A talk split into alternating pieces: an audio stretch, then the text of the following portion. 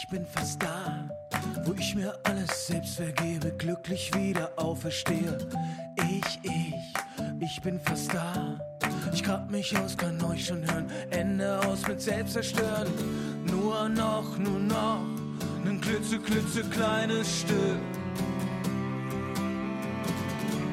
Ich kann ja nicht weg, ihr müsst ohne mich zurück. Junkie Heaven, Junkie Zeit. Willkommen in der Schwerelosigkeit, Junkie Heaven, Junkie Zeit.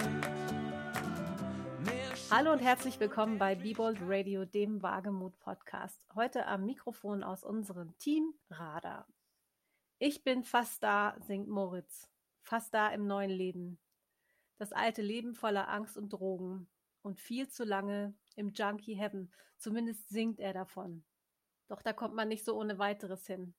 In einem weiteren Song, der sich Doof arbeiten nennt, beschreibt Moritz den Ort, in dem auch wir uns vor vielen Jahren zum ersten Mal begegnet sind, als Texter in der Werbebranche. Wirklich kennengelernt ist zu viel gesagt, denn wenn ich sein neues Album Willkommen im Freak anhöre, habe ich das Gefühl, dass wir uns im Wahnsinn der Buchstaben und Abstimmung nicht wirklich gut genug gesehen haben, geschweige denn aufeinander aufgepasst haben. Moritz nimmt uns heute mit auf die Reise durch sein bewegtes Leben und zu dem Moment, an dem Wagemut ihm die Chance des Neuanfangs mitbrachte. Lieber Mensch Moritz, so ist ja dein Künstlername gerade, stell dich doch mal vor.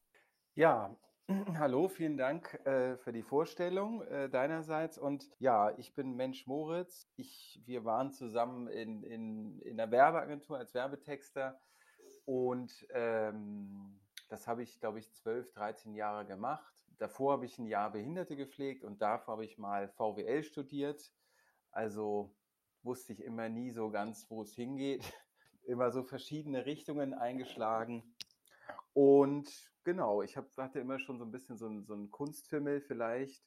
Als jugendlicher Kind habe ich äh, herzerweichende Gedichte an ähm, die Dame meines Herzens geschrieben. Schön. Habe ich auch noch später dann ähm, gefunden und ähm, da waren dann auch so Gedichte, die waren sehr ähm, einfach und sehr kitschig und da habe ich noch gesehen, dass da war dann eine Träne drauf von mir, aber das war ganz unglücklich die Liebe und ja, egal, weiß ich gar nicht. Also ähm, da hatte ich schon so eine so eine Gedichtnummer und hatte da auch mal äh, eine längere Geschichte geschrieben und Irgendwann habe ich dann angefangen, auch Musik zu spielen, Gitarre, so mit 22 und mit 30 kamen so die ersten eigenen Lieder dann. Und das war natürlich, was macht man als erstes, wenn man ein äh, Lied, ein eigenes Lied komponiert? Ähm, man macht eine Ballade, weil das ist schön einfach. Mm. Das sind drei Akkorde in Moll. Und dann kamen mir natürlich meine Skills von damals als Jugendlicher zur Hilfe, einen schnulzigen Text dazu, äh, Freunden vorgespielt. Und die ähm, hat man schon gesehen, das, das haben sie so gesagt, nee, also irgendwie das, das, das passt nicht so ganz zu dir.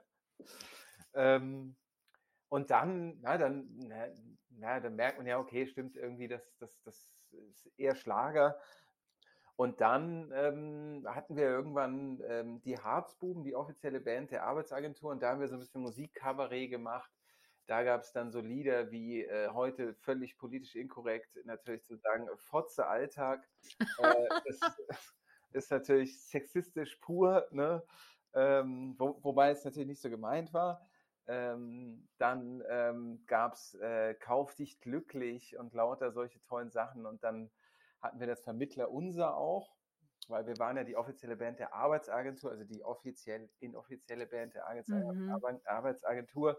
Und dann das Vermittler Unser für den wichtigsten Mann in der, in der ähm, Arbeitsagentur, der Vermittler eben. Und solche urlustigen Sachen haben wir dann gemacht. Da war ich schon so Mitte 30 dann. Das war dann so zwei Jahre. Äh, sind wir da durch München getourt und dann waren wir auch mal in Berlin. Sehr erfolglos. Und danach halt, hatte ich keinen Bock mehr auf die Nummer. Ähm, dann habe ich das gelassen, aber ich habe immer wieder so, äh, also ich habe nie aufgehört, Musik zu machen oder das zu spielen, so ein bisschen klimpern und singen. Und ähm, genau, ich bin dann eben, äh, weil mir dann hier, ich, äh, ich wollte dann die große weite Werbewelt nochmal sehen. Und hier in München war mir das dann zu eng. Und dann bin ich erst äh, zu einer Hamburger Agentur gegangen, die hier äh, den Standort aufgebaut hat. Und äh, den haben wir dann aufgebaut mit. Und ich habe da zwei Jahre mitgebaut und dann war ich echt fertig. Und dann dachte ich mir, gehe ich nochmal nach Hamburg, um ähm, da eben nochmal richtig die tolle weite Werbewelt zu erleben und Preise gewinnen und lauter so eine tollen Sachen. Naja, und ähm, das habe ich dann auch gemacht. Und ähm, habe aber immer weiter Musik gemacht und naja, da ist dann, äh, ja, irgendwann ging das dann nicht mehr weiter in der Werbung, so richtig worauf wir wahrscheinlich später noch mehr zu sprechen kommen. Ja, klar, alles, natürlich. Alles vorwegnehmen. Deswegen, ja, so in etwa. Und ja, sonst, ich habe eine Tochter, das ist vielleicht noch ganz interessant, so, wo ich so denke, dass das macht so mein Leben auch aus. Die ist auch schon alt, du kennst sie ja auch oder kennen. Du erinnerst dich Erwachsen, die, ist, sie, jetzt, nicht alt. also formell ist sie erwachsen, ja. 19 genau. ist sie jetzt. Ja. Und ähm, ja, ansonsten, ähm, ich bin jetzt eben letztes Jahr wieder nach München gezogen und bin jetzt hier in dieser Stadt, die immer schläft, ne? wie Mut Mama es gesungen hat. Wie ist denn das? Also, du hast gerade erzählt von deinen Anfängen äh, so in der Musik, wo du eigentlich, sage ich mal, emotional, vielleicht sogar sehr ehrlich als Jugendlicher diese Texte geschrieben hast, einfach aus dem Gefühl raus, auch mit dieser Art von Musik und dann kommen andere an und sagen dir, ähm, das passt nicht zusammen.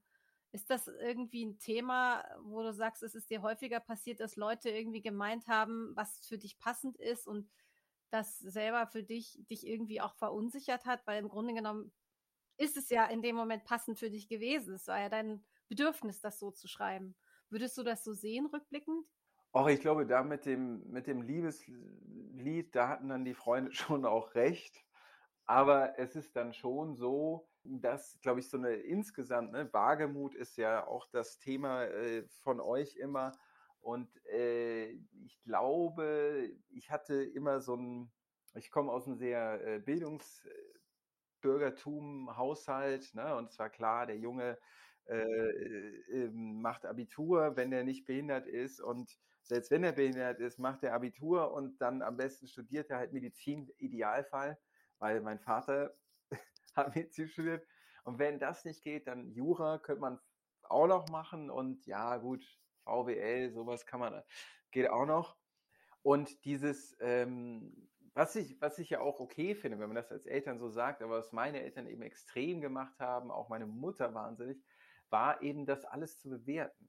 Mhm. Und es war dann immer so, auch dann als Jugendlicher, wenn man, ne, ich habe eine Geschichte geschrieben, das waren irgendwie 40 DIN A4 Seiten als so 14-Jähriger, wo du ja dann schon denkst, also, ach Mensch, der Junge irgendwie ist ja toll. So, liest du, zeig doch mal, ne? So.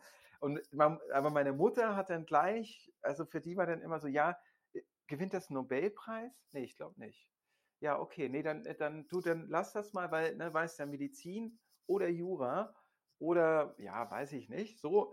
Und das äh, verunsichert einen natürlich als Kind, glaube ich, wahnsinnig, weil es einen nicht so, ähm, es lässt dann so immer ins Leere fallen und du stehst dann ja auch immer blöd da und du willst es ja irgendwie machen, äh, dir gefällt es, aber du kriegst nie irgendwie mal, ach, du, das, das ist ja eine tolle Geschichte. Mensch, also ich hätte es nicht geguckt, finde ich gut und so, ja, schreib doch noch mal eine. Ne, man muss ja nicht gleich denken, ach, damit willst du Geld verdienen weiß nicht, da war ich 14, 15. Ich meine, was zum Geier ist denn los mit dir? Und ähm, das hat, glaube ich, das hat sich, also ich denke, erst mit 30 habe ich so angefangen, ähm, ich selbst zu sein. Und glaube aber, ich konnte halt auch nicht, äh, ich hätte ja auch sagen können, okay, gut, ich, ich äh, oder ich mache mein VWL-Ding und ähm, gehe dann da in den Bereich ich konnte halt nicht anders dann. Ne? Und das ist dann, glaube ich, so, ich weiß nicht, ob das dann Wagemut ist oder eine Art von Zwang eher, ne? quasi zu sagen, ja, ich musste das dann, ich, also ich konnte mir nicht vorstellen, das dann in die VWL-Richtung zu gehen. vielleicht natürlich auch aus, aus so einem kindlichen Reflex raus, dass dann die Eltern doch irgendwann sagen, ach, okay, äh, jetzt er, erkennen wir dich da doch an in dem, was du getan hast. Ne? So eine, ich war eigentlich immer so ein, so ein Revolutionär, aber dann doch nicht. Mm, ja, also, also ich, ich, habe immer ähm, so Revolution gemacht, aber dann doch nicht. Also nicht so, ich hab, hab da nicht aus, bin ja nicht ausgezogen und weiß ich nicht, ne, die, die Hütte noch zu Hause abgebrannt und bin dann irgendwie weggegangen oder so. Nee, es war immer so, ja, äh, das finde ich scheiße, okay, ich mache dann aber doch so halb, halb äh, da so mit die Richtung. wann waren denn so für dich, was sind denn so für, für dich so wagemutige Punkte so in deinem Leben, wo du gesagt hast, jetzt muss ich mir eigentlich folgen und doch nicht mehr dem, dem Äußerlichen? Ja, es war sicher äh, der Moment, wo ich dann gesagt habe, ja, ich, äh, äh, ich habe zwar jetzt fertig VWL studiert, aber jetzt, ja gut, ich habe ja erst einmal nach meinem VWL-Studium habe ich dann gesagt, ich, ich gehe Behinderte pflegen. Mhm. Da mein Vater, glaube ich, gesagt, mit dem Jungen ist irgendwas nicht ganz okay. Ähm, aber äh, ich konnte mir auch nicht vorstellen, dass irgendwie einer da, da jetzt Geld für mich ausgibt, weil ich die Arbeitswelt auch gar nicht kannte. Das habe ich da dann erst kennengelernt. Das fand ich auch super. Es hat wahnsinnig, mir wahnsinnig viel gegeben. Und ähm, das war sicher so ein, so ein Punkt, ne, wo ich diesen, diesen, ja, es ist die Frage, war das dann Wagemut oder wollte ich da auch wieder meine Eltern herausfordern und zu sagen, hey, jetzt sag doch einfach, Junge, egal was du tust, wir lieben dich trotzdem. Das war, glaube ich, hätten die das mal mit zwölf zu mir gesagt, wahrscheinlich wäre ich heute Jurist. Keine, nein, ich weiß es nicht. Ne? Das ist, glaube ich, auch zu, zu einfach und zu pauschal. Aber ähm, das war auf jeden Fall, wo ich gegen die was gemacht habe, was keiner auch, ich habe zwei große Brüder, ne, die haben, niemand hat das dann so gemacht, ist dann, hat gesagt, ja, ich habe zwar das studiert, aber jetzt gehe ich mal ganz in eine andere Richtung. Und dann da zu sagen, ich hatte dann schon einen Praktikumsplatz, weil nach einem Jahr Behinderte pflegen, da habe ich dann schon gemerkt, man will sich auch schon entwickeln. Und es ist Mhm.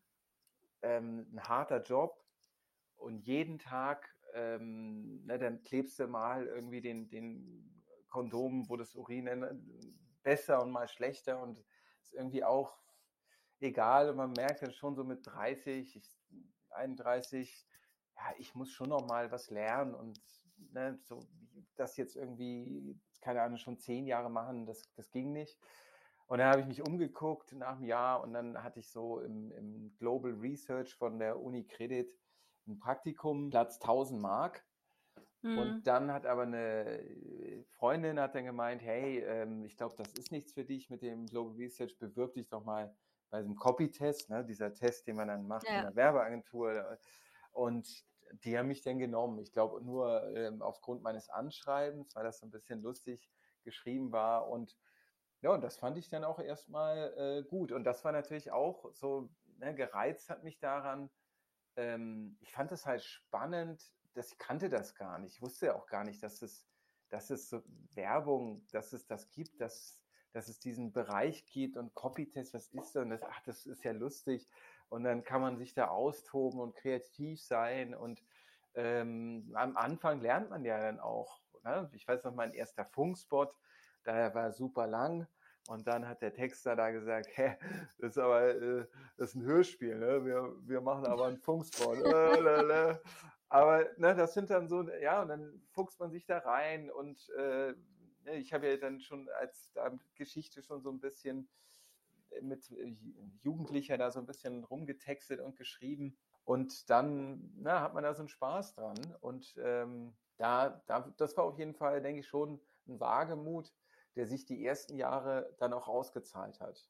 Wann fing denn das bei dir an, dass du irgendwie verstärkt dich berauscht hast? Weil das hat, war schon eine Parallele zu der Branche, oder? Naja, nee, das kann man so nicht sagen. Ich habe ich hab früh, äh, ich habe früh, also zu Kiffen, das habe ich schon als Jugendlicher gemacht. Und es war dann immer auch so, ne, mal, mal halt mehr und dann mal wieder gar nicht. Mal mehr, ne, das ist, glaube ich, bei mir gerne so, dass ich da, ähm, aber dann die, in der Branche habe ich dann halt so, ähm, ich sag mal, die schnelleren Sachen. Mhm. Und ähm, vielleicht, ich, also ich meine, wir beide kennen jetzt die Werbung gut, aber unsere Hörerinnen und Hörer nicht so. Erzähl mal, was so ein, vielleicht erinnerst du dich in so eine wahnsinnig stressige Phase auch und kannst uns mal mitnehmen in so einen, in so einen Tag, wie der eigentlich aussieht, weil ich glaube, dann kann man auch besser nachvollziehen, warum es manchmal eben Dinge braucht, die einen dann, sage ich mal, noch wach halten oder wieder kreativ machen. Ja, ich glaube auch, ähm, also ich habe dann auch so den Rausch dann da gebraucht, um überhaupt auch ein bisschen Fun auch zu haben. Ne? Also, mhm. weil das ist ja dann so, also das lief dann so ab in der Agentur. Ich hatte eigentlich, weiß nicht, oder wir dann immer so als Team ist man da unterwegs zu zweit und hat dann immer so kreative Aufgaben, weiß ich nicht, eine Kampagne entwickeln für den einen Kunden. Ähm, dann muss man, äh, weiß ich nicht, Funkspots machen für den anderen und dann gibt es noch so Promo-Geschichten, das muss man jetzt auch noch alles ganz schnell machen. Die drei mhm. Sachen laufen nebenher. Ähm, das muss alles in der Woche fertig werden. Da gab es auch schon ein paar Abstimmungen. Dann kriegst du noch ein viertes mit rein. Das muss man auch noch so ne nebenbei handeln und das kann man sicher mal eine Woche oder zwei Wochen kann man mal so arbeiten. Aber wir haben dann, also das war halt dann ein Jahr oder sowas, äh, äh, wo wir da so durchgeschossen haben. Und da bist du einfach, also bist du ein Untoter. Äh, du kriegst dann so, ja, okay, gib her, okay, ich leg dir, okay, das war okay, oh Gott. Und ähm, das bringt am Ende, also das, oder was so meine Erfahrung dann war, ich hatte am Ende dann Burnout bei dieser mhm. eine Agentur und dann bin ich noch nach Hamburg gegangen später, also direkt im Anschluss eigentlich und da nochmal zwei Jahre oben drauf gepackt oder zweieinhalb. Und das ist halt, glaube ich, ganz schwierig, wenn man einmal in dieser Burnout-Depression-Phase ist und du denkst, ach, mir geht es jetzt eigentlich wieder ganz gut, jetzt kannst du weitergehen.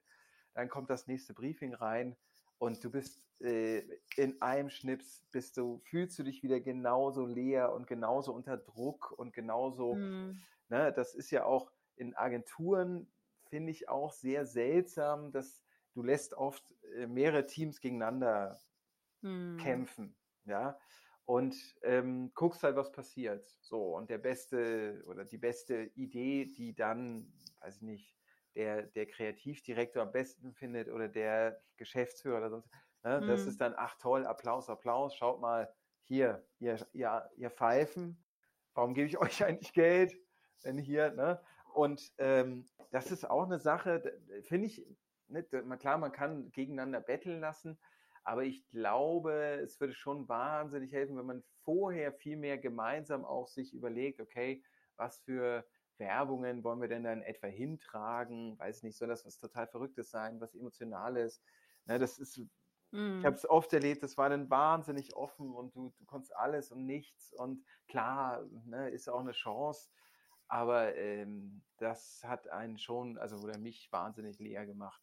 Und eigentlich alle, die auch da waren, waren dann echt, die waren, äh, wir waren alle fertig. Ja, wir haben uns dann später nochmal beim ADC, so einem komischen Werbeveranstaltung in Hamburg dann getroffen. Und dann habe ich einem Ex-Kollegen ähm, eben gemeint, hey, irgendwie das ist, weil wir haben dann auch Geschichten natürlich gehabt. Das war dann mhm, in der Zeit, wir waren dann auch nur vier Kreative da zu der Zeit und irgendwie kaum Beratung da, Geschäftsführung war selten da. Wir hatten da dann schon, so wie so ein Irrenhaus, wo man aber halt immer Druck hat, aber die anderen auch Irren hatten halt, so miteinander hatten wir dann schon unseren Spaß. Und ich hatte dann zu den Kollegen gesagt, ähm, ach Mensch, das ist ja irgendwie wie so Veteranen in der Schlacht. So. Und dann hat er gesagt, nee, er findet eigentlich eher, das ist so wie, als hätten wir zusammen, also als wären wir, hätten wir im Flugzeug gesessen und das Flugzeug wäre entführt worden. Und da habe ich mir gedacht, mhm. nee, stimmt, das, das trifft es besser. Es war mir so eine Entführung, sowas. Wieso? Ich will nach Hause. Ich, ist doch Wochen Ach nee, das ist kein Wochenende. Okay, kein Wochenende, nee, okay. Ja, und der gemeinsame Absturz fast dann irgendwie äh, auf eine einsame Insel. So fühlt sich das dann im Nachhinein ja auch an, wenn du das so erzählst, ist, äh, was, was dabei halt rauskommt. Und wie ist es? Du singst ja auch von deiner, von deiner Drogenerfahrung beziehungsweise von dem, mhm. von dem äh, Leben, wo du auch sagst, du würdest da irgendwie gerne raus. Und jetzt in Kombination mit diesem Arbeitsalltag, wie hast du das überhaupt überlebt, frage ich mich ehrlich gesagt. Ja, also ich meine, wann warst du noch in Kontakt überhaupt zu dir selbst? Ja, ich glaube, das ist das Fatale dann auch an der, an Drogen oder an der Sucht, mhm. dass du genau in dem Moment ne, du steigst durch die Droge immer tiefer herunter und die, das, was dich stresst und der Druck ist immer, dann geht immer weiter weg. Mhm. Und dann, ja, dann bist du da unten irgendwie ganz bei dir, aber da kommt auch keiner mehr zu dir und da kommt auch keiner mehr hin. Und du merkst auch, dass die anderen Leute so ein bisschen sagen, hey, du, äh, komm doch wieder zurück. Mhm. Und du sagst dann eben so ein, ne, sagst dann, hey, ich, ich, ich, ich hab's fast. Ne? Ich, also ich, ich weiß, dass das auch nicht gut ist und dass das auf Dauer funktioniert, aber jetzt gerade ne, funktioniert es und ich, es ist nur noch ein ganz kleiner Schritt und dann komme ich wieder zurück. Aber mhm. so lange muss ich hier noch abhängen und so lange muss ich, ne, diese eine Frage, dieses eine, und äh, das ist eben bei Junkie Heaven auch so, ähm, nur noch ein klitzeklein, klitzekleines Stück. Ähm, und dann habe ich das, das Rätsel für immer gelöst und dann kann ich zurück und, und mit euch irgendwie normal sein. Und das ist natürlich eine Illusion. Das, äh, ja, das gibt es dann da nicht. Warst du denn da komplett allein oder würdest du sagen, du hattest auch irgendwie schon Leute, die dich auch ehrlich und ernsthaft unterstützt haben, nicht nur in ihrem eigenen Interesse? Also, nee, ich hatte da wirklich äh, zuallererst natürlich meine, meine Freundin. Mhm. Und dann, ähm, ich hatte in Hamburg schon so zwei, drei Leute, die dann auch ähm, gut waren und das Richtige gesagt haben. Okay. Und, aber natürlich in der, in der Branche, also auch so, ja, ich habe dann am Ende in der einen Agentur, da habe ich mir dann teilweise um drei Uhr, habe ich dann mal ein erstes Bier geholt oder so. Und ich meine, das muss man, also wenn man das, das kann man ja kein, ne? Und das wird dann auch ein bisschen gefeiert und so. Und man feiert man sich, man findet sich, ja, feiert sich ja auch so ein bisschen, also ja, bitte Bier jetzt da und so. Und äh, ne, normalen, bei normalen Arbeitgebern ist es ja, ähm, dass dann heißt so, äh, also ähm, das geht nicht. Ja, und ja. sollen wir vielleicht auch mal reden? Auch, äh, ne, du scheinst irgendwie ein Problem zu haben. Ja. Und bei Agentur ist es natürlich eh fick egal, weil ich meine, ähm, du bist ja eh nur zwei Jahre maximal da und dann hältst du es eh nicht mehr aus, weil du verrückt wirst auf dem Kunden und zum 80.000. Mal denselben Kram machst, in einer kleinen Variation und es wird wieder nicht durchgehen, so wie geplant. Und da drehen ja dann immer die Leute irgendwann, also die Verweildauer. Viele schaffen den Absprung, aber auch eben viele nicht. Du musst ja, ja wirklich von Absprung äh, nennen, reden. Die Leute sagen ja, selber, ich habe den Absprung geschafft. Ich finde, das spricht schon für sich, ja. Das stimmt, aber dann viele wechseln ja auch dann in, das habe ich ja dann auch gemacht. Ich war ja am Ende, war ich ja dann äh, das längste in Hamburg war ein Jahr und sonst immer nur ein halbes Jahr bei einer Agentur. Hm. War entweder die oder ich oder ich war einfach durch. Ich war hm, durch. Ich war, ja. Und dann ist natürlich auch so, natürlich dann auch die CDs, die haben ja auch Druck. Ne? Oder die, ja, die gehen es nur weiter. Genau, es geht dann nur weiter und dann ist da einer, der abnervt. Ähm, und ähm, dass du dann nicht sagst, ach Mensch, der Junge, das ist ja echt schön, aber du, ich muss eigentlich auch den Kram jetzt abgeben. Bist du, ähm, wir kommen gleich zu dem Moment, wo du irgendwie dann kom komplett rausgegangen bist, aber bist du vorher mal auf die Idee gekommen, was anderes zu machen oder was für Gründe gab es für dich da den Weg? Also du bist ja eben von Agentur zu Agentur gegangen und hast nicht gesagt, okay, jetzt gehe ich woanders rein, ins Unternehmen oder so.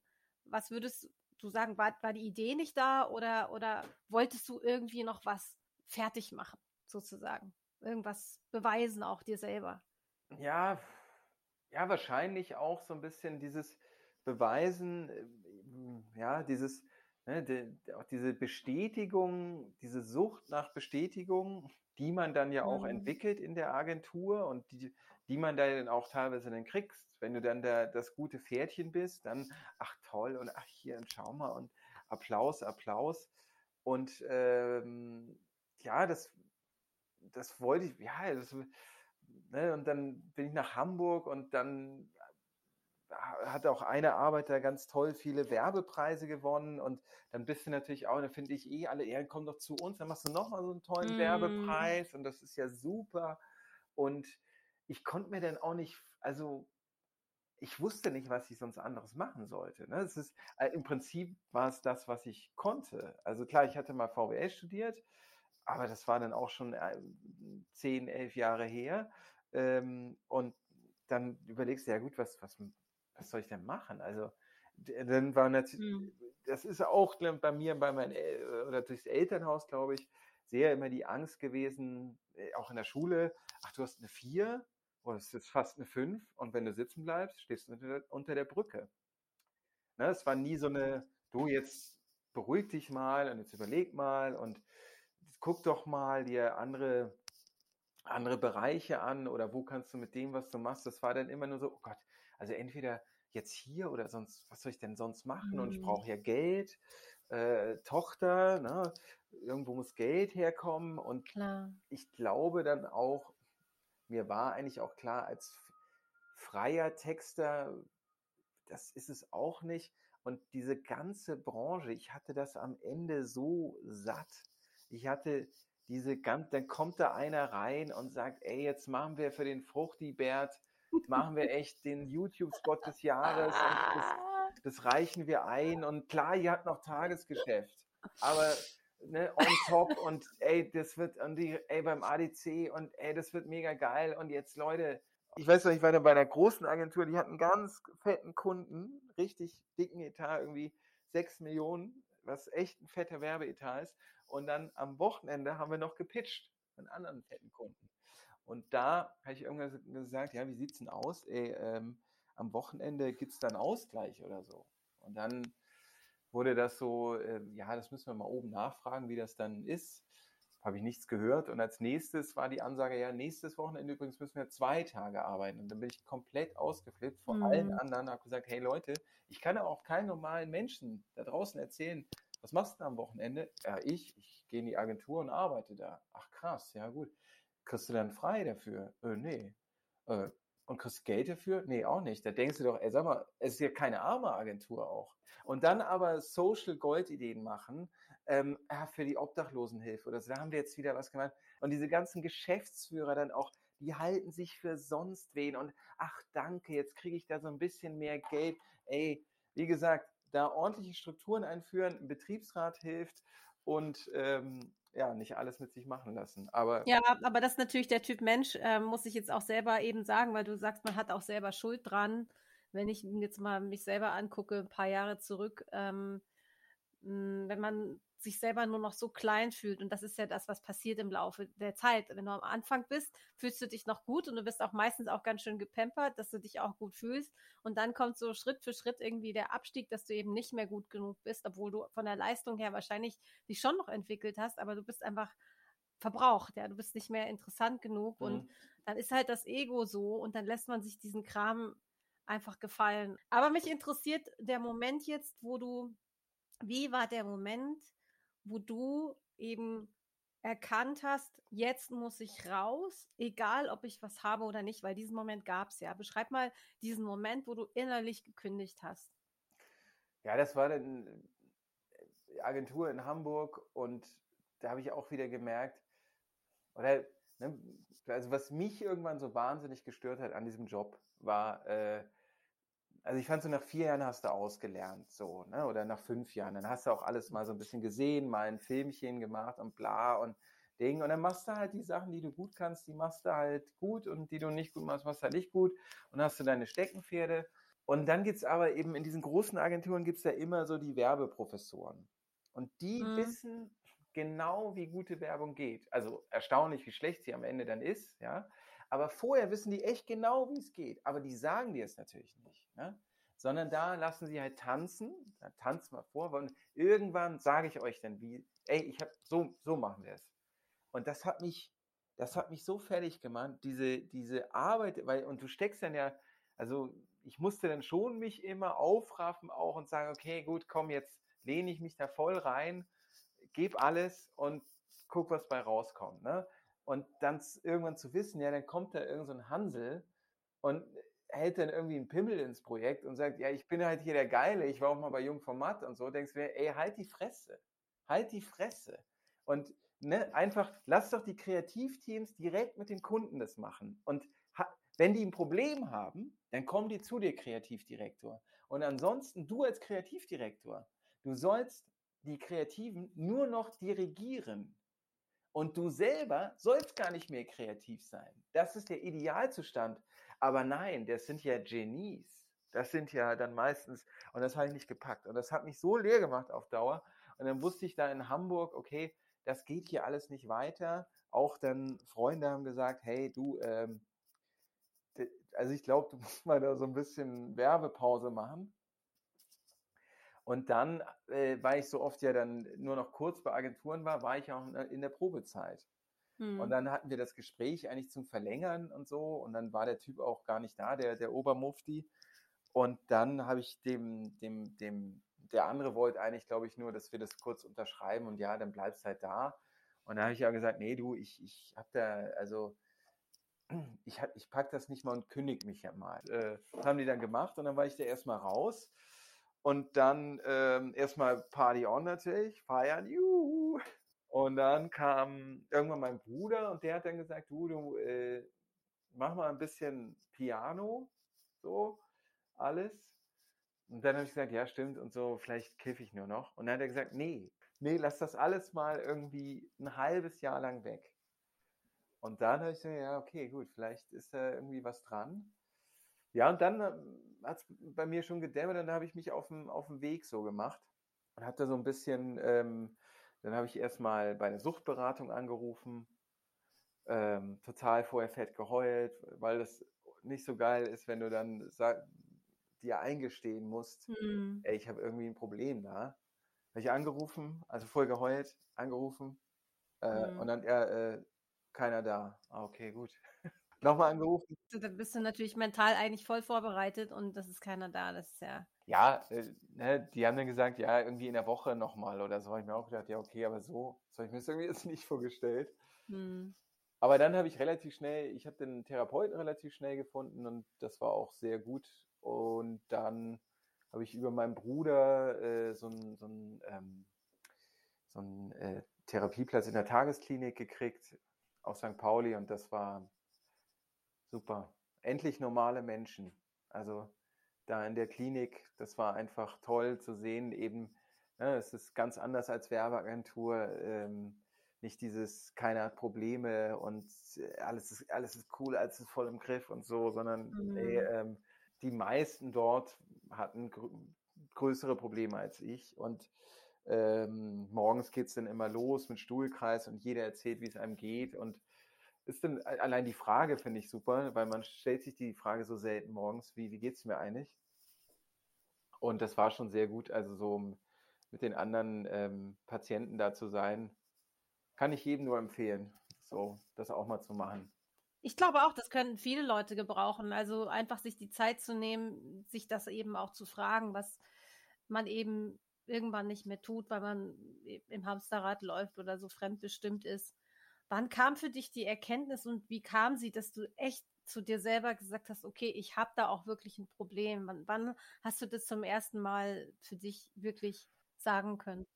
Du, ich glaube, das Problem ist natürlich, oder was ist das Problem? Es bringt natürlich auch Spaß. Ja, also hm.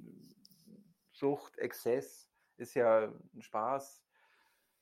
Und eigentlich weiß man immer auch, dass das jetzt auch nicht gut ist. Aber wenn man natürlich dann auch so übertreibt und, weiß nicht, zwei, dreimal in der Woche da richtig äh, Gas gibt, dann passiert ja auch nichts anderes in deinem Leben. Ne? Dann hast du zwei, drei Tage, wo es halt hochgeht und dann hast du zwei, drei Tage in der Woche, wo du unten bist. Dann bleibt vielleicht noch ein halber Tag übrig. Mhm. Und so, ne, weiß ich nicht, egal, auch Musik machen, ne, das funktioniert ja dann auch nicht so. Ja, also du musst ja dann schon dabei bleiben und damit du dich entwickelst und Dinge lernst oder dir gestern überlegt hast, ach so wäre das irgendwie gut, das, das Stück zu machen oder einen Song oder zu singen oder weiß ich nicht. Und wenn du das halt dann eine Woche später erst wieder die Gitarre in die Hand nimmst, dann hast du das ja alles schon wieder vergessen. Also das, du, du wirst dich da nicht entwickeln. Ja. Äh, ich glaube, also ich weiß auch nicht, diese, gibt ja so dieses, dass dann, dass Musiker und die Drogen und das brauchen die, um äh, weiß ich nicht, ob das wirklich so ist oder ob dann nicht eher die Leute, die dann oben sind, dann damit du dann dort auch wieder funktionierst und auf Tour gehen kannst und weiß nicht, wie lange durchhalten, dass es da dann dies und das und Ananas und so da auch gibt. Ähm, und dass die da das dann nehmen und dann auch dadurch aber wieder abbauen und schlechtere Musik machen oder weniger Musik machen.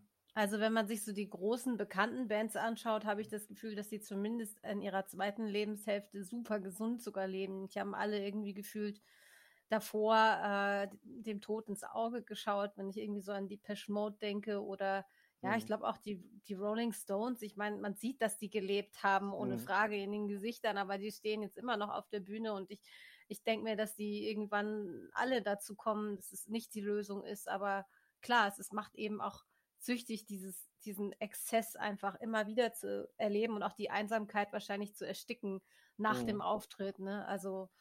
Und es ist natürlich auch einfach, ne? Es ist ja. einfach. Es ist, also ich weiß noch, die erste Zeit ohne, ähm, also nüchtern werden dann, mhm. das war schon, also dieses dann da morgens aufstehen und sich so seinen Ängsten stellen und äh, was man so in den letzten Monaten auch für einen Scheiß gemacht hat und sich angetan hat und anderen angetan hat, ähm, das ist dann schon, ja, also es gibt da ist die Flucht wahrscheinlich dann oft denkt man sich ja einfach, einfach weiter wegrennen.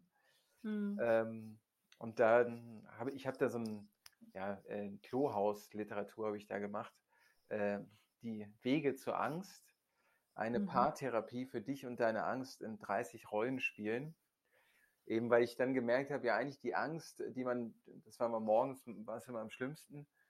Das ging dann auch so nach einer Woche, zehn Tagen war das dann weg, aber äh, dann zu merken, ja, eigentlich will die Angst auch noch wahrgenommen werden hm. und sagen, hey, du, ich habe die und die Sorgen. Und dann ist sie auch ruhig. Ne? Hm. Aber wenn hm. man natürlich immer weiter wegrennt, äh, durch tausend Substanzen oder so, egal, auch vielleicht nur eine, aber ähm, das ist dann natürlich, sobald die Dämpfung dann wegfällt, steht sie halt da, die Angst, und sagt, hey, hi, übrigens, ich bin wieder da. Ja, klar, so kriegst du sie nicht irgendwie weg. Und äh, das, was du da geschrieben hast, äh, das hast du jetzt irgendwie so als, wie ist das, Klolektüre oder wie ist das ähm, erwähnt? Hast, das klingt eigentlich sehr, ja, ja das, das, klingt eigentlich sehr, sehr tiefsinnig. Ist das was, was du veröffentlichen willst oder wirst? Ja, ich hatte, ich hatte, also jetzt, ich war super jetzt beschäftigt mit dem, mit dem Album ähm, im letzten Jahr und äh, aber das habe ich noch vor, das irgendwie mhm. irgendwo mal zu platzieren, weil ich finde es immer noch ganz lustig und ähm, das ist, passiert mir auch nicht so oft, dass ich dann Dinge noch gut finde, auch nach ein paar Monaten und ähm, baue das teilweise auch ganz geckig bei den Auftritten ein. Wenn ich, äh, ich habe ja äh, die Angst und ich, mhm. ähm, sogar zwei als zwei Versionen auf dem Album und da habe ich jetzt letztens bei so einem Auftritt auch dann so zwei, drei von diesen Therapiegeschichten vorgelesen und von den Rollenspielen. Ähm, und das kam auch ganz gut an. Glaubst du, dass du das durch diese humoristische Art, dass die Leute da irgendwie einen leichteren Zugang irgendwie finden und damit besser umgehen können? Oder ist es auch deine Art, wo du sagst, da kann ich auch am besten mit umgehen, wenn ich das irgendwie. Äh ich glaube, es ist meine Art. Mhm. Äh, also ich denke, ich kann damit so, am, egal mit was ja, so mein Lachen dann da wiederfinden und dann ist das auch wieder gut. Mhm. Ähm, und vielleicht dann auch bei anderen. Ne? Also wenn es bei mir funktioniert, vielleicht ja. funktioniert es auch bei anderen. Oder vielleicht, ich meine, das ist am Ende, ne, es ist jetzt kein, äh, wenn du jetzt schwerst depressiv bist oder weiß nicht, Angststörungen hast, ne, das, aber vielleicht ist es so ein bisschen so ein kleiner Opener, um da mhm. Zugang zu finden, um da auch vielleicht ein bisschen anderen Umgang mit, mit Ängsten zu finden, weil das ist ja eigentlich immer was wahnsinnig Negatives, äh, so Angst zu haben, aber die Angst gehört zum Leben eben auch dazu und äh, das ist auch gut so, ja. ja. Ähm, und, ne, wenn man irgendwie Angst vorm Bären hat und wegrennt, ist nicht, nicht dumm. Ja.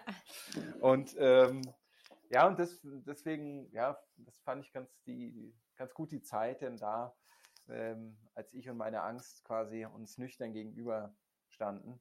Ist das für dich auch, ähm, also ich habe ja irgendwie vor ein paar Minuten noch so gesagt, die, der Wagemut lag darin, irgendwie dein, dein Arbeits aus dem Arbeitsleben rauszugehen und äh, ähm, erstmal nichts zu machen und dann ist dieses Thema aufgekommen. Oder ist es nicht eigentlich so, dass diese, sag mal, die, diese Büchse der Pandora, dass du die aufgemacht hast mit der Angst, ist das nicht das Wagemutsthema eigentlich so? Würdest du das so sagen? Sich der Angst zu stellen. Ja. Ja, das ist sicherlich, ähm, ja, das sicherlich, das stimmt schon. Das ist also sich, ja, wahrscheinlich ist, ist das, das Kündigen oder das Kündigen lassen, der, der, äh, nur was ist von außen so, ah, okay, das ist der Moment, aber wahrscheinlich ist der wahre Moment, denn sich wirklich so, mhm. sich nüchtern seinen Ängsten stellen und wie lange warst du denn in dieser, in dieser Therapie, in der Tagesklinik? Sechs Wochen. Echt sechs Wochen? Ja. Und ähm, das ist jetzt für mich total überraschend. Ich habe wirklich vermutet, dass es ein längerer Zeitraum ist. Äh, kannst du uns erzählen in diesen sechs Wochen, was so für dich so, so, wie du gemerkt hast, dass sich was verändert? Vielleicht so gab es so ganz bestimmte Ereignisse. Es ist eine relativ kurze Zeit, ehrlich gesagt. Ja gut, ist, ne, das war natürlich, ich war Ende äh, Mai, glaube ich, raus in der Arbeit und ich habe den, mhm. den, den, den Platz dann gehabt für Anfang Januar. Und ich hatte dann mhm. zwischendrin auch schon Therapie ne, und mir ging es ja schon deutlich besser, als ich also, da reingegangen bin. Ähm, und ja, weiß ich nicht, ich fand am, am eigentlich am, am, ich weiß nicht, am, am, was mir am meisten gebracht hat, waren die anderen Patienten zu sehen. So mhm. zu, zu sehen, jeder struggelt, jeder auf eine andere Art und egal wer das ist, äh, weiß ich nicht, ein Manager, einer von, von der Bahn, ein Lehrer, äh, ein Lektor, äh, es gab einen Schwörertyp und so, ne? Äh, querbeet, ja. Und dann auch lustig zu sehen, wir hatten den einen, der hatten so einen ganz zurückgenommen, ganz super netten, reflektierten Typen. Und dann kam einer, der hatte auch ein bisschen viele Drogen genommen, glaube ich, so. Und der war so ein bisschen so, ob die Leute immer da, ey, jetzt reden wir und so. Und es hat ihn mega gestresst natürlich. Und dann halt mhm. zu sehen, wie, wie denn immer so Grüppchen auch entstanden sind. Ne? Die, die ruhigeren Freaks, die dann immer hier so und dann die, die anderen. Und das, das war schon lustig auch. Das, ne? So, so diese zu sehen, wie so denn Leute nicht miteinander klarkommen, weil die einfach, äh, oder der eine Typ, der das gar nicht reflektiert, dass er die Leute stresst und der so ein, so ein ganz zurückgenommener, der dann so, ey, das stresst mich so wahnsinnig. Das ist ja echt Ding. Weil das war schon gut. Und dann, ne, dann klar, dann gibt es da viele, ähm, viele äh, Angestellte da, da gibt es gute und schlechte. Ne? Teilweise dann gibt es da irgendwie so ein, wird dann Vortrag gehalten, irgendwie über Schlafhygiene, wo du dir denkst, ja gut, ach nee, also ich äh, jetzt nicht laute Techno-Musik, mach's Licht an, äh, Strobo noch und weiß ich nicht, und zieh mir vorher noch eine Flasche Wein rein und dann habe ich gut geschlafen. Ach, dann schlafe ich nicht gut. Ach so, nee, okay. Aber dann hatten wir auch so, oder gab es da so Veteranen auch, ähm, die dann auch, wir hatten dann auch so, ähm, äh, nicht basteln, aber es war basteln eigentlich so, mhm. ne, was, was machen, gestalten, so mit, mhm. mit den Händen machen. Und dann, ähm, weiß ich noch, jeder konnte sich was aussuchen und ähm, ich habe mir erst so ein etwas geckiges, werbemäßig ähm, äh, so, so ein Witz überlegt und dann hat der mhm. ähm, Betreuer da gesagt, ja, du, ähm, du sollst dich ernst nehmen und so. Ne? Du sollst jetzt keinen Witz da auch machen und das nicht wieder so geckig. Und dann, ähm, dann habe ich aus Speckstein so ein Ich rausgefeilt, was nicht, mhm. nicht fertig ist, mhm. weil das Ich ja dann nie fertig war. Und das, ähm, das fand ich ganz, ne, das hat mir viel Spaß gemacht und er fand es auch ganz toll am Ende. Und, ja, ist eine coole Idee. Ähm, und ja, also es, das war schon, und also am besten war immer die Musikgruppe. Da haben wir dann, ähm, konnte sich jeder Instrumente nehmen, gab es so einen Block mit Liedern und dann haben wir da gesungen und das ist schon lustig. Dann auch, äh, wie man sich dann erst so ein bisschen, jeder ist so ein bisschen verklemmt und man will ja nicht singen und ah, weiß nicht. Und dann singt man doch da zusammen und ähm, hat was Und wächst über sich auch hinaus dann, wenn man sich mal anfängt, irgendwie zu trauen. Ja, und es befreit einen irgendwie. Und man merkt auch, irgendwie vorher hat man sich so, so äh, eingeschissen. Und dann merkt man, hey, muss man ja nicht. Kann einfach da jetzt lossingen. Aber es war jedes Mal aufs Neue war es so ein bisschen, mm. ja, jetzt hallo, jetzt singen wir wieder. Das hat wahnsinnig viel Spaß gemacht, ja. Und Und dann der Tag, wo du quasi, ähm, wo die Therapie oder zumindest diese sechs Wochen, dieser Block beendet war, ähm, lä lässt du dich nach wie vor begleiten und wie ist es dann weitergegangen für dich? Weil dann hat sich ja noch einiges geändert für dich. Und ja. die Musik hat auch eine andere Rolle in deinem Leben eingenommen. Ja, ich war dann, ähm, ich habe dann zu dem Zeitpunkt etwa, habe ich so ein, ähm, ich hatte mich vorher schon mal auf den Weg gemacht nach einem Produzenten, ne, weil ich mir dachte, ja, komm, jetzt, jetzt bist du da raus äh, aus der Werbung und jetzt kannst du dich mal ein bisschen hier um, um deine Musik machen, äh, kümmern. Mhm. Und dann bin, bin ich dann, weiß nicht, an so Leute vom Film geraten, so Werbefilmen, die waren auch ganz nett und cool und die haben dann auch gesagt, ja, du, also eigentlich brauchst du hier wen anders als uns. Und das, ja, Produzenten. Und dann ein paar Monate später zufällig bei einer Bekannten beim Essen habe ich äh, Bente kennengelernt und dann, ähm, ja, habe ich, ich meine, der, die, ist ja super, der ist, der ist Produzent in Hamburg, Offia Tree haben die da ein Studio und Label auch und ähm, das hat super gepasst. Dann haben wir ein paar Lieder aufgenommen und ähm, dann hat er irgendwann gemeint, ja, ähm, hier bewirb dich mal um so eine Förderung. Und das habe ich dann auch gemacht, habe mich noch mega beschwert, weil ich keine Lust hatte und das will ich jetzt nicht. Und dann habe ich es aber gekriegt. Und das war natürlich super. Und ähm, ja, genau, so ging das dann eigentlich weiter. Und dann war ich da so ein bisschen raus. Dann kam natürlich auch Corona, da war dann eh nicht kein, kein äh, Therapie äh, Gespräch auch möglich. Ne? Also waren ja auch mhm, keine mm, Therapiesitzungen mehr. Und dann bin ich auch umgezogen. Äh, also Therapeut ist dann noch in Hamburg und jetzt hier wieder München. Und bisher brauche ich auch keinen. Obwohl es ist immer nicht schlecht, jemanden haben zu haben, mit dem man äh, mal so, dem man so sein Leben erzählen kann, der nichts mit seinem Leben zu tun hat. Ja, auf jeden Fall, aber du wirst bestimmt, also es wird, es wird dich bestimmt jemand finden oder umgekehrt, es wird sich einfach ergeben, davon ja. bin ich überzeugt. Wie würdest du denn, ähm, wie würdest du das denn beschreiben? Du hattest ja den Herzenswunsch, irgendwie ein, mal ein Album zu machen. Das hast du ja auch gesagt. So, jetzt ist das Album da und oder für welche Momente ist dein Album geeignet oder für wen? Oder warum sollte man es gehört haben? Ich finde eigentlich das Album, äh, das kann man eigentlich immer mal hören. Ich, es hat ja auch, ähm, weiß ich, Notfall, da geht es so ein bisschen um die, den Abschied von, weiß ich nicht, Menschen, die einem nicht gut tun oder auch Dingen, die, die einem nicht gut tun. Und das ist auch ein Lied, das geht nach vorne und das bringt auch Bock und das ne, ist jetzt nicht alles nur irgendwie Geigen und ähm, Depression. Ähm. Durchaus tanzbar. Also das äh, fand ich auch ganz cool. Also da kann man auch dazu durchaus dancen. Ja.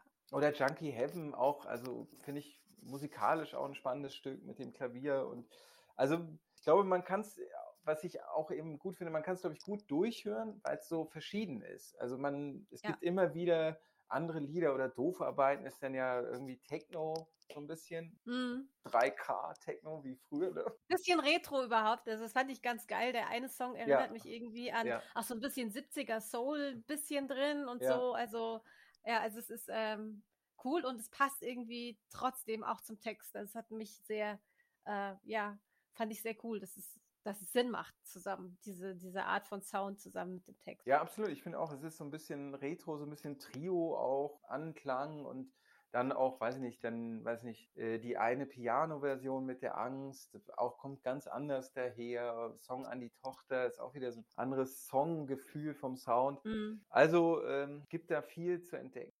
Ich werde ja in die Shownotes auf jeden Fall äh, Links posten dazu, zu deinem Album. Ähm, wie geht's denn jetzt mit der Musik weiter? Und du bist ja auch im, im Job neu angekommen. Du hast tatsächlich die Agenturbranche verlassen. Ja. Und tatsächlich für immer. Für immer. Hoffentlich. Toll, toll, toll. Ähm, ja, genau. Ich bin jetzt beim, beim Fernsehen und ähm, mache da so kleine Kampagnen für die, äh, für die TV-Shows, die die machen. Mhm. Und es bringt sehr viel Spaß und das sind sehr nette Leute und ähm, gute Arbeitsatmosphäre, sehr schön da und Genau, und mit der Musik, wie es weitergeht, ist eine gute Frage. Gute Frage. 22.10. spiele ich im Ganz am Wasser. Sonst habe ich noch keine neuen Gigs und Termine. Ich glaube, ich werde nächstes Jahr eine kleine äh, Tour machen und ich könnte mir sogar vorstellen, dass ich eine kleine äh, Straßenmusiktour mache. Ich habe mir so eine Aktivbox gekauft und über den Rechner lasse ich dann äh, das, das, was ich nicht mit Gitarre und Gesang äh, machen kann. Blö, nee, falsch. Egal. Also das Playback. So Playback, genau. Playback, ja. und mm. ich spiele dazu Gitarre Gesang. So rum ist richtig. Damit das eben nicht nur Gitarre Gesang ist und so ein bisschen wie auf dem Album sich anhört. Ich glaube, genau, und sowas, das, das wollte ich, glaube ich, mal machen und so Straßenmusik da so ein bisschen machen. Und ähm, ich hoffe auch, dass es noch die Vinylplatte gibt. Die, es, es gibt wohl gerade äh, Rohstoffengpässe. Mm, tatsächlich ist so seit Corona. Mm. Der Typ, der die Platte machen wollte, also ist alles da, da musste so ein, die Daten hinschicken und das Cover und das ist alles ready. Aber ähm, der meldet sich nicht mehr. Aber toi, toi, toi, der meldet sich noch. Vielleicht jetzt, wenn er das Interview hört. Ja, ja, ja, ja. Da wird er sich noch melden und ja, und dann, ich weiß nicht, ich habe ein neues Lied und ansonsten, ähm, ich wollte mich jetzt, weil jetzt ist es eigentlich so ein bisschen fertig, fertig, das, ne, das Album ist jetzt draußen und weil es, ich dachte ja eigentlich auch, als wir es aufgenommen hatten, dann muss das irgendwie ja noch äh, äh, gemixt werden, dann gemastert Mhm. werden. Ich wusste gar nicht, was da, egal. Ähm, und dann dachte ich, ja geil, jetzt ist fertig, jetzt laden wir es hoch, fertig. Und dann hat Bente gesagt, nee, nee, also jetzt machen wir erst eine Single und dann machst du ein Video und dann machst du noch eine Single äh, und dann machst du auch noch ein Video. Und erst dann bringen wir das Album raus. Und da habe ich erst so, ach so, okay, dann, okay, dann muss ja, muss man die Leute finden, die das Video für kleines Geld machen Mm. und äh, eine Idee und es umsetzen und es dann schneiden lassen. Und also ähm, das war irgendwie viel zu tun, dann sich selber einen Pressetext schreiben, ne? Äh, auch alles so Sachen, Texte, die dann nie einer liest, aber die muss es natürlich geben und den, diesen ganzen Promo-Kram damit machen. Jetzt wollte ich ähm, bisschen besser Klavier spielen lernen und das da so ein bisschen rumtüfteln und machen.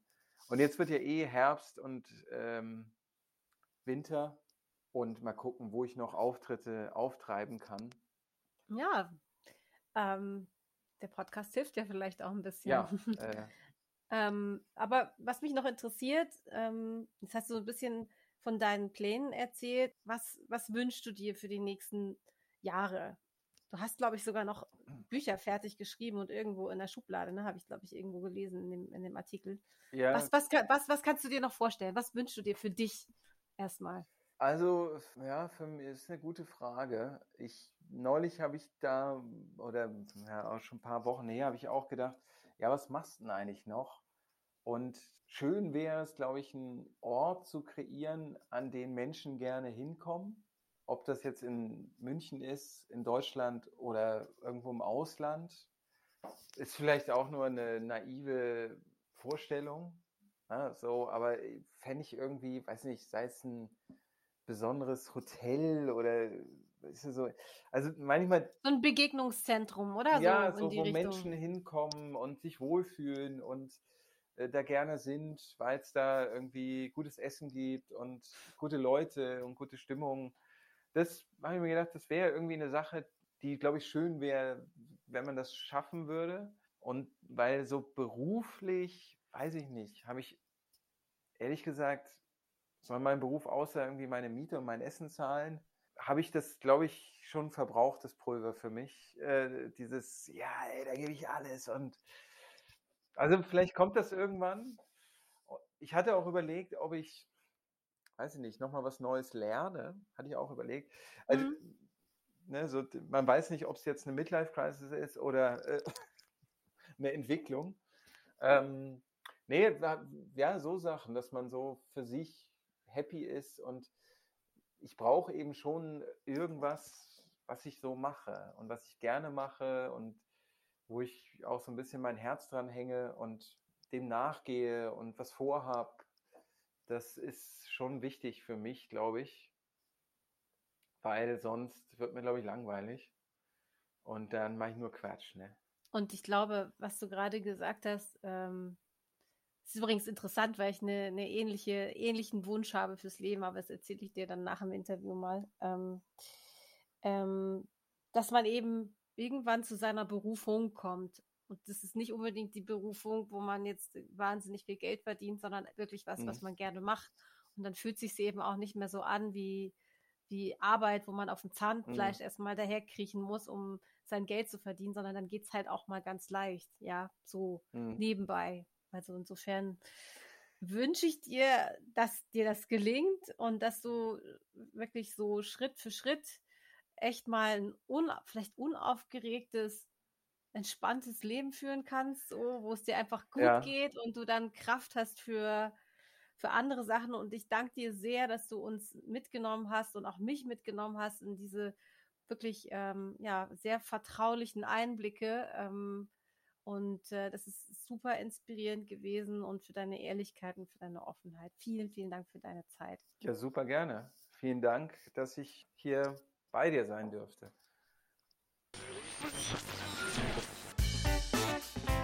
Listening to Be Bold Radio.